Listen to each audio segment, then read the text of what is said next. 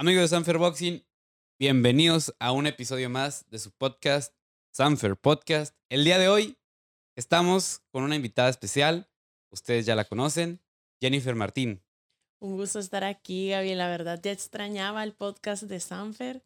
Eh, pero, y también primeramente saludar a todos, esperando que estén súper bien en casita, en el trabajo, en la escuela, donde quiera que nos estén mirando. Donde nos estén viendo o escuchando. Así es, esperando que también disfruten mucho de lo que vamos a hablar y lo que vimos. Le queremos compartir acerca de lo que vimos este fin de semana, que fue una gran función muy caliente allá en Mexicali. Pero antes, por los chismosos, los que se quedan con la duda, Emiliano no está el día de hoy. ¿Por qué? Porque sí trabaja aquí, sí trabaja en Sanfer Boxing, anda, anda escauteando, así que estará presente en el siguiente episodio.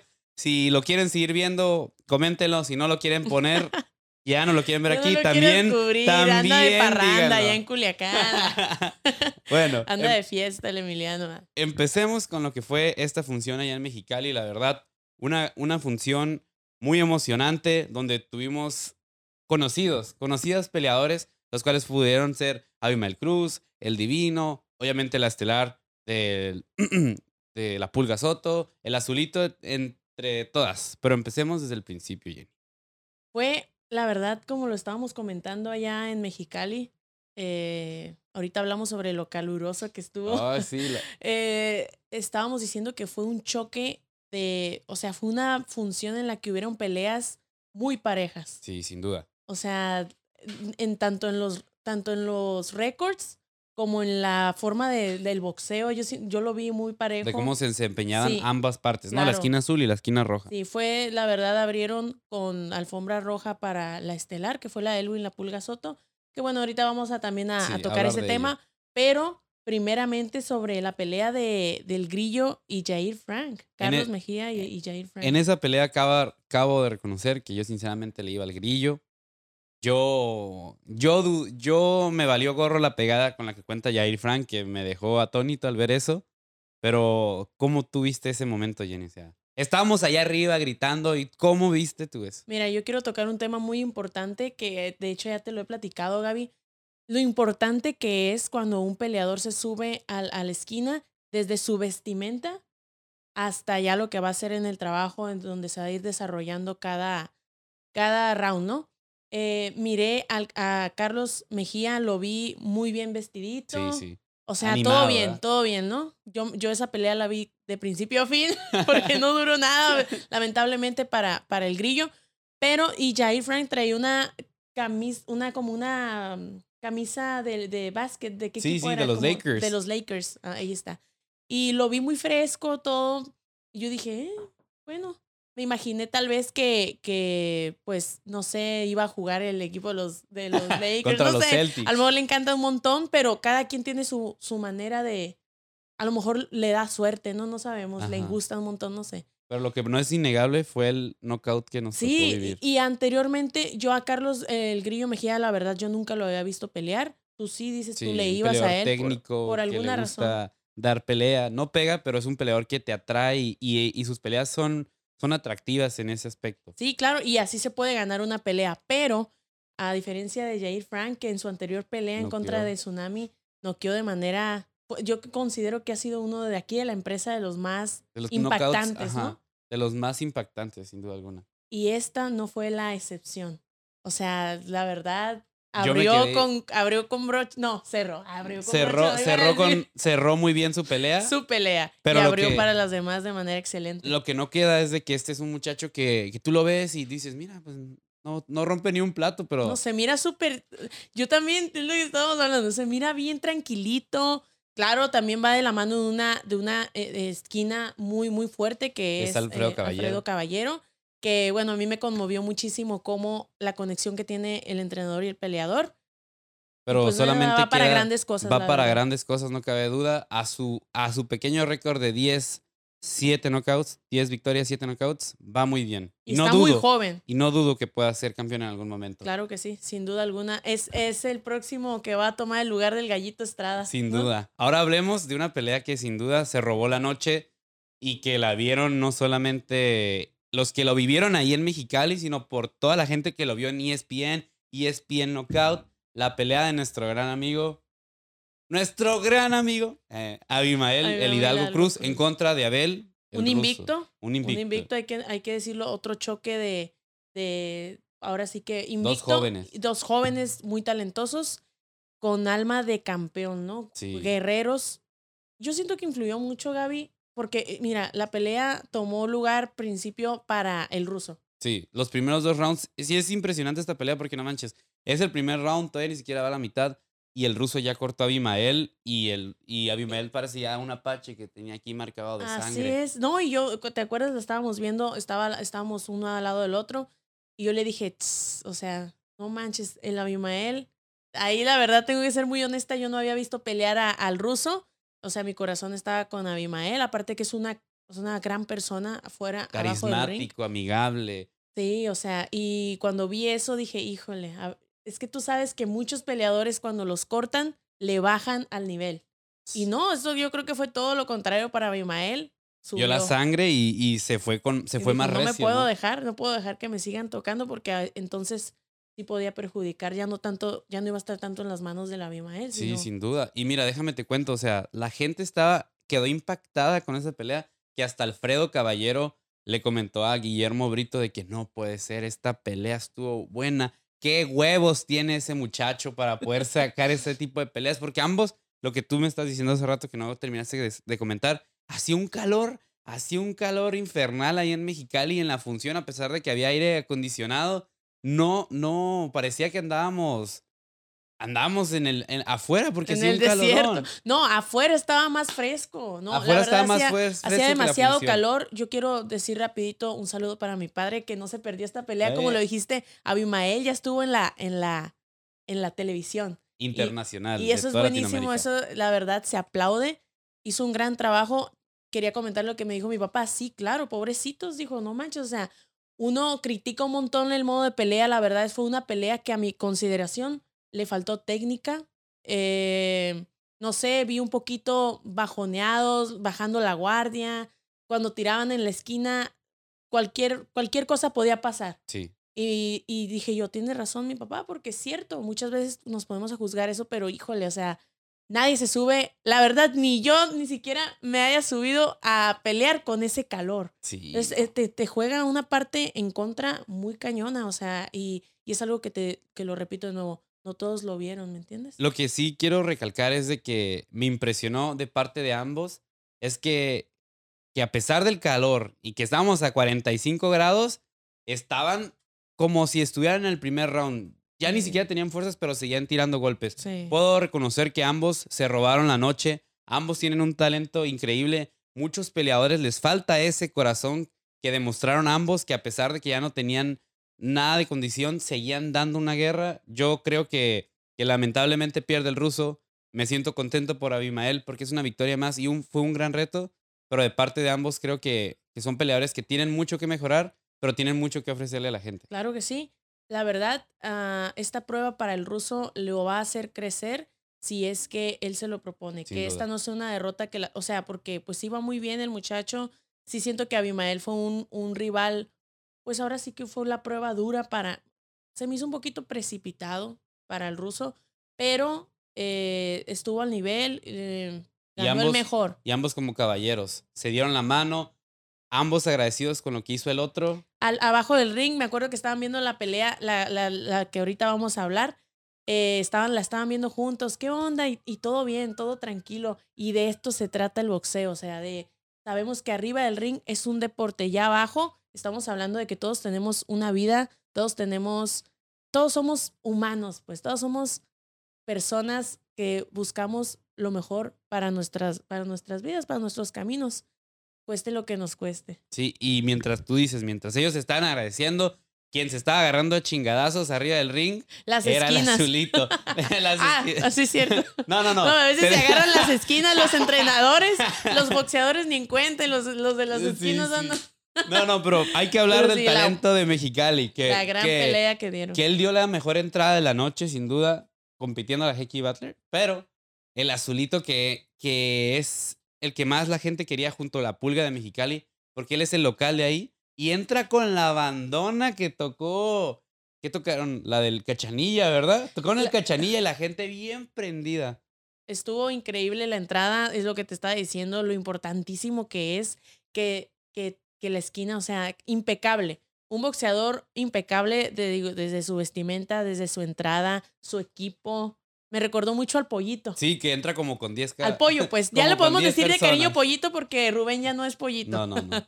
ya es Rubén Aguilar nada más, pero eh, contra un peleador, Jorge Luis el pastelero, eh, buenísima pelea. A mí me encantó. También o sea, fue, muy técnica. creo que, ajá, vimos, y tú, no lo- tú me lo decías fuera del aire, que fue de las peleas más técnicas de la noche, porque el azulito sí, no es un peleador que pegue, pero es un peleador que pelea muy elegante, y, y yo siento que se lució, ¿sabes? O sea, gana la pelea, pero se luce, porque en unos, en unos momentos de la pelea para mí hizo mostrar el gran, el gran talento y el tecnicismo con el que él cuenta al momento de Sí. subirse al, al cuadrilátero. Y que a pesar de, que, de ser un peleador muy joven, eh, tiene, eh, como tú le dices, técnica y se miró como si tuviera más experiencia que Sí. Jorge Luis el pastelero, que creo que es mayor todavía que, que el azulito. No sé realmente bien, pero Se sentía confiado, yo se creo que el estar confiado, en casa... aparte de estar en casa, claro. Es- es- y, y dices tú, ¿no pega?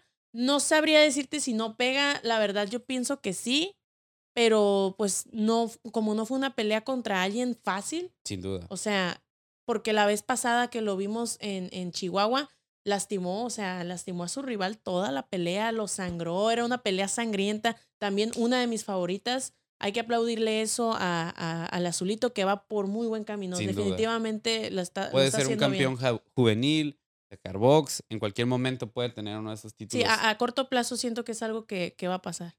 Ahora hablemos de, de mi compadre. De uno de mis peleadores que yo quería ver y uno de los peleadores que más estimo en la, en la empresa con- de, mi, de corazón. Así como aquí tengo, el- aquí tengo a- al Pollo Aguilar, aquí también tengo al Divino. Y también tengo a Abimael, pero me y a todos, a y todos, a todos. Gaby, tú Pero me- eres- me, falta la gorra de Abimael porque me regaló hasta una gorra. Yo iba uniformado a esa pelea. ¿Por qué? Porque me regaló mi t-shirt y mi, y mi cachucha. Ahí me vi en Box Azteca y dije, ay, bella". Así se gana a Gaby para que hable de ustedes en el, en el podcast. Regálenme mercancía y yo voy a hablar bien de ustedes, ¿no? No, pero fuera de eso, sinceramente es un peleador que, que aprecio y no deja de impresionarme. O sea, una pelea que tú y yo hablábamos, decía, ¿cómo puede haber alguien con esa estatura que mide Alcance, 1,85 altura, y da el peso pluma? O sea, pluma. es, es, o sea, siempre son peleadores más como de mi estatura, ¿no? Entre, entre los 60, 70, pero ya un peleador que mide 1,85 y pelea en los plumas, pues él tiene una ventaja enorme que tú le decíamos. Mientras su cuerpo le dé dar esa división, él Que tiene ahí que, se que ahí quede, se quede. que la domine porque tiene todo, todas las bases, todos los, tiene todas las cualidades para lograrlo. Fue contra Gerardo el Jackie Valenzuela, un peleador que al igual que, que el Divino Espinosa, tiene el alcance y la altura. No era mm, la Ambos son diferencia- altos. Sí, no era la diferencia, no era tanta, era mínima. Y pues ganó el mejor y de la mejor manera. Sí, Rafael el Divino Espinosa noqueó en el primer round en el mero botoncito, donde cae el cuerpecito. donde caen todos. O sea, sea- no, no, no. Cuando es en el lugar correcto y con la fuerza correcta, ya es difícil que uno se levante después de sí, ese golpe. no, no fue, no se miró nada forzado, salió, fluyó. eh, siento que hizo su trabajo. O sea, todo el entrenamiento y preparación, el campamento que se aventó el divino, dio frutos en esta Sí. pelea y tuvo muy buenos comentarios por parte de todas las personas que estaban ahí presentes. Por, lo- eh, por el Chávez, por, o sea, por todos, por todos los que estuvieron eh, comentando esta Fernando pelea. Beltrán subió a darle un abrazo contento. Sí, La, sí. la verdad me, me da gusto por él, porque yo no tengo duda de que si él sigue por ese camino, puedas, va a ser un campeón del mundo. Y yo tengo seguro eso, ¿sabes? Hay peleadores que tú ves y dices, él va a ser campeón del mundo. Muchas veces no le crean al Emiliano porque él se lo dice a todos, pero yo sinceramente creo que él, junto con otros de la empresa, creo que él es uno que sí puede de los ser. que más sobresalen, ¿no? O sea, su. o sea, su- tercer pelea consecutiva donde no quedas en el primer round, te dice que estás haciendo muy bien estás las haciendo cosas. las cosas bien. Y además es una persona talentosa que, como dijo Gabriel, si se lo propone, no solamente en este deporte, sino en todo, ah, porque no solamente es boxeador. ¿Estás diciendo que va a grabar un disco de regional mexicana?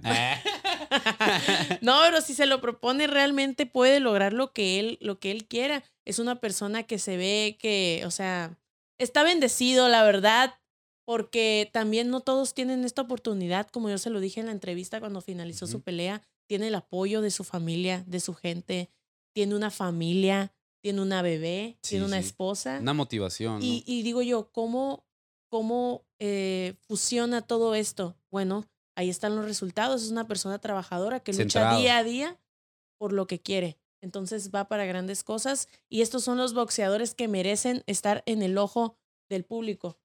Porque son un ejemplo a seguir, Sí, la sin duda. Un ejemplo a seguir y merecen estar en la televisión y que más gente pueda verlos.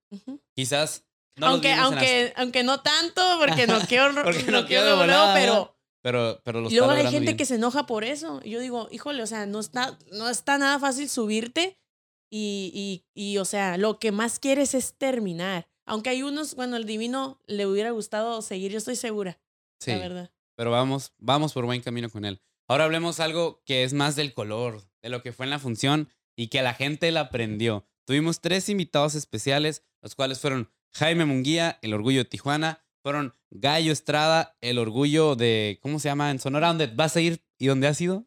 Puerto Peñasco. Puerto Peñasco. Un Y- saludo para allá, me encanta, me encanta. Y último, este El primer campeón mexicano de los pesos completos. Andy Ruiz. unificado, ¿no? Sí, unificaron los pesos completos Andy Ruiz. La verdad, fue, fue muy genial tener este tipo de invitados en la función, porque no solamente le agregan brillo y le agregan más interés y que la gente quiera ir, no solamente para ver las peleas, sino para verlos a ellos. Pero me gustó mucho la gente, o sea, la gente que más le pedía fotos a Andy Ruiz eran niños. Niños que les valió madre, que se cruzaron, que se cruzaron la seguridad, a los referees, se le brincaron encima porque querían una firma, porque querían una foto con Andy Ruiz. Yo, yo estoy impresionado de cómo la gente lo quiere, ¿sabes? Es que él se lo ha ganado, te digo, no solamente es el, el subirte a- al ring, sino también lo que eres debajo, ¿no? Y él ya ha estado, de hecho, bueno, tuvo, han comentado que, que su, su exentrenador comentaba que se le había subido, que por eso fue una de las razones por las que abandonó el equipo de Andy Ruiz. Pero Pero, la verdad, yo en esta función, la verdad, honestamente, vi todo lo contrario. Vi una persona muy dispuesta al público.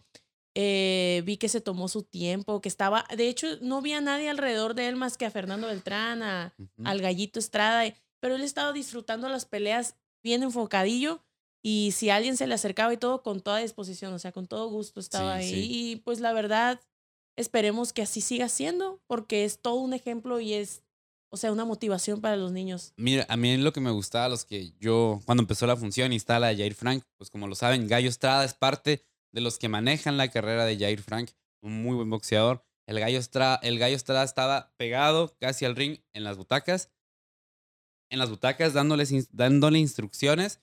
Y, y yo lo veía tan emocionado, pero la gente también se acercaba mucho a pedirle fotos al gallo. Ahí el público es diferente, ¿no? Creo que el- los fans del gallo son más, más adultos, son personas que Más pedos, más, ibas a pedos- decir. más borrachos que sobraron en esa función. No, es que, es que da unas, unas peleonas. sí, o sea, y, y la gente se le acercaba, oye, gallo, ¿me puedo tomar una foto contigo? Y él también en toda la disposición siempre decía, déjame que termine el round, porque él estaba también dando sí, instrucciones, claro. pero la gente contenta de tenerlos a él, Andy Ruiz, o sea, yo... Jaime Munguía Jaime también, Munguía. que dijo que, arriba Mexicali, ¿no? Y todo. Y toda la gente se prende ahí en Sí, el pues. auditorio del FEX. Al final de cuentas, somos mexicanos y somos una familia. Sí, ¿Me sin entiendes? Diferentes pesos, pero somos una familia, somos Sanfer. Sí, sin duda. Y la verdad, a la gente le da orgullo ver estas personas, ¿no? O sea, que, que, ven, que van a estas funciones. ¿Por qué? Porque, como dices, o sea, no, no hace que se quieran creer más, sino siempre están agradecidos y que razón de lo que están ahí también muchas veces es la gente, ¿no? O sea, la gente es la que decide si quiere un boxeador o no lo quiere. Y yo siento que ellos son tres peleadores muy, muy queridos. Y la verdad, espero regresar al FEX, pero en invierno, porque ya no quiero ir, Ah, no, ya no quiero ir a decir, Mexicali ¿qué? en tiempo de Yo- calor. Yo la verdad, o sea, la función estuvo magnífica, pero a mí, honestamente, el calor, yo, o sea, tú viste, Gaby, yo me estaba desmayando. Yo me estaba desmayando, yo no sé, sí tomé agua, pero la dejé arriba y dije, o sea, yo no, yo no subo para arriba.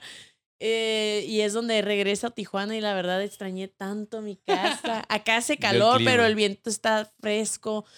Pero, ah, o sea, eso fue lo único malo. Todo lo demás estuvo de maravilla. Increíble. El ambiente, todo. Ahora hablemos de lo que era el main event y lo que fue el main event. Sin duda alguna, una pelea entre, Hecky entre la Pulga Soto y Hecky Butler, la cual fue una pelea muy técnica, la cual a mí me gustó mucho la, el recibimiento de la gente hacia la Pulga. Me gustó cuando entró Hecky Butler, su canción. Estuvo, estuvo muy buena sí, su entrada. Mickey Echo, a mí me gustó un montón la canción. Saqué el, el, el ¿cómo se llama? El Shazam. El Shazam para saber la canción. Me gustó, me gustó una persona que se miraba, eh, bueno, aparte diciendo, es un peleador experimentado. Sí, ex campeón. Ex campeón. número uno. Ambos ya han sido campeones del mundo, por lo tanto, el hambre de volver a querer serlo, porque como la pelea era de eliminatoria por el título mundial mini mosca, el hambre de volver a, ser campeones ahora del oro y verde, era oro y verde, era lo que hacía más atractiva esta pelea. Sí, sí. Y, Emiliano le, le acabo de reconocer que tenía un lado, tenía razón en algo que él decía, o sea, no es un lado A contra un lado B, eran dos lados A en una misma, en una pelea donde ambos tenían el mismo hambre. Vimos una pelea en la cual Hecky Butler gana, pero eh, una, hizo un plan de pelea tan correcto. Él, lo sabíamos, no pega, pero su, su estrategia fue voy a recorrer el ring y voy a estar punteando, estar punteando. En, alguno de los, en algún punto de la pelea me pareció algo fastidiosa en el ver eso, porque los mexicanos estamos acostumbrados a otro estilo, pero son parte de, los, de las estrategias cuando sales a ganar una pelea. Sin duda, la pulga iba ganando los primeros seis rounds, eso está 100% confirmado, pero llega un momento donde él se lastima el pie y el mismo recorrido hace que ya no pueda seguir de la misma manera y hace que Hecky Butler saca una ventaja más y decir, ok, voy a continuar con la estrategia de darle vueltas al ring. Yo te lo confieso, les dije a los demás, me maría de estar, de estar haciendo esto al momento de tomar fotografías. la verdad, me siento algo triste por el resultado. La verdad, la pulga también lo mencionó. Hecky Butler logró hacer las cosas correctamente, así como cuando en, nos enorgullecemos o recalcamos la victoria de uno de los nuestros, también nos cabe decir y ser honestos y decir, oye, pues él supo ser y hacer una pelea mejor en Mexicali. Y sí, tocó, toca pasar un trago amargo, pero creo que es, se queda como una enseñanza de que puede, de que la pulga qué tiene que hacer, qué tiene que mejorar. Sí, sí, sí, porque hay un nivel en el que, bueno, la pulga viene de una derrota en contra de Jonathan González, un peleador muy bueno que es quien ahorita pues eh, se supone, no, van contra un japonés, ¿verdad? Sí, Por la eliminatoria. Pero una derrota que, bueno, ocho meses de inactividad, regresa contra Hecky Butler, alguien nadie, nada fácil, ya lo vimos, un peleador técnico que sin duda alguna lo demostró, evitó el, el intercambio de golpes a toda costa, cosa que, costa que Elwin La Pulga Soto le favorecía el intercambio porque es un peleador con pegada. Eh, ¿qué podemos decir ante esto? Simplemente que yo a mi consideración siento que ni Elwin tuvo la explicación a lo que sucedió en esa pelea. Siento que eran, como tú lo dices, un, una esquina A y una esquina A. Ambos iban por una, o sea, van por el sueño de volver a ser campeones. Entonces, yo vi una pelea en la que, pues lamentablemente, no se vio tanta el hambre de querer llegar a, obtener el cinturón. Sin embargo, eh, como tú lo dices, Elwin ahora tiene que poner las cartas sobre la mesa con su equipo porque ya no estaba compartiendo esquina solamente con Pacheco, sino ahora con el de Andy Ruiz. ¿Qué es entonces ahora sí lo que hace falta? ¿Qué es lo que tenemos que hacer para mejorar y para salir mejorar de este y salir de este hoyo? Que, que, como yo lo dije, muchos han pasado por esto son contados los que han salido de él, pero de que se puede, se puede. Y el hecho de subirte y dar una, una pelea, ya te, o sea, después de una, de, una derrota, te convierte en, en, un, en un campeón. Y tú se lo dijiste a, a, Elwin en cuanto terminó la, la, pelea. Lo que yo creo es de que tenemos un peleador que está en la misma situación que, que la Lacran Berchel, que acaban de perder el cinturón y acaban de tener una derrota pero que, creo que ambos están en la misma situación de decidir qué hacer para mejorar y, y regresar a la senda de la victoria. Sin duda, la pulga es joven, siento que tiene el tiempo para poder regresar y solamente queda, solamente queda esperar y yo creo que la pulga es alguien que tiene el deseo de volver a ser campeón, que eso no se le va a quitar. Sí, él, de hecho él me comentó, quiere una revancha, hay que premiar la valentía de ambos, porque también Hecky Butler viajar desde tan lejos, sabiendo que a veces pues tiene todo en contra, Sí, sí. así como nosotros los mexicanos cuando salimos de nuestro país y vamos en busca de una victoria, a veces sabemos que nos roban o, o no ganamos, de ajá, no, o sea, tienes que noquear. Eh, aquí no hubo discusión, ganó el mejor de la noche, sin embargo, pues hay que ver qué onda ahí con el Elwin, o sea, qué, qué ¿Qué viene para él.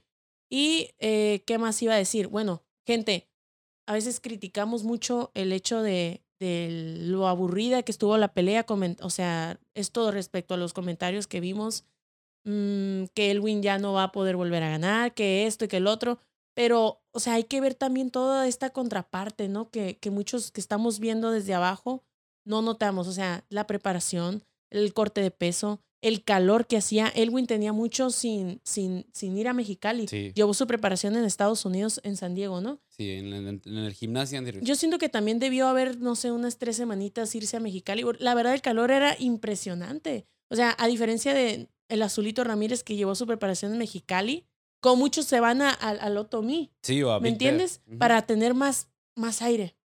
Pero, no sé, o sea, hay muchas cosas que no vemos que solamente él sabe por qué, porque también le, se lastimó su tobillo. Sí. Y, y entonces, pues bueno, o sea, hay que ver, hay que ver qué es lo que va a pasar. Yo creo que a pesar de esta derrota, quien terminó ganando fue la gente que vivió una gran función. Ganamos nosotros. Sin duda, nos la pasamos a todo dar. Como dije, yo ya no vuelvo en, en verano. Espero volver a Mexicali al FEX en invierno. De invierno totalmente. Me gustó mucho, es una ciudad muy bonita. Se merece ser la capital, aunque yo no cambio a mi Tijuana por nada del mundo. pero sí, eh, todo, la comida riquísima. Sí, ¿Qué nos te la pareció? pasamos bien. Fuimos al rincón de Panchito y tenían una foto del terrible y dijimos, mira, Del el que travieso. empezó del- lo que... lo- gracias a ti dije, estamos aquí nosotros. Pero no cae nada más que darle las gracias por vernos en un episodio más. Eh, dejen sus comentarios si quieren ver a Emiliano o quieren ver a Jenny y los estaremos leyendo. Muchas gracias y obviamente no la sabemos. Somos. Somos, Somos Sanfer. Sanfer.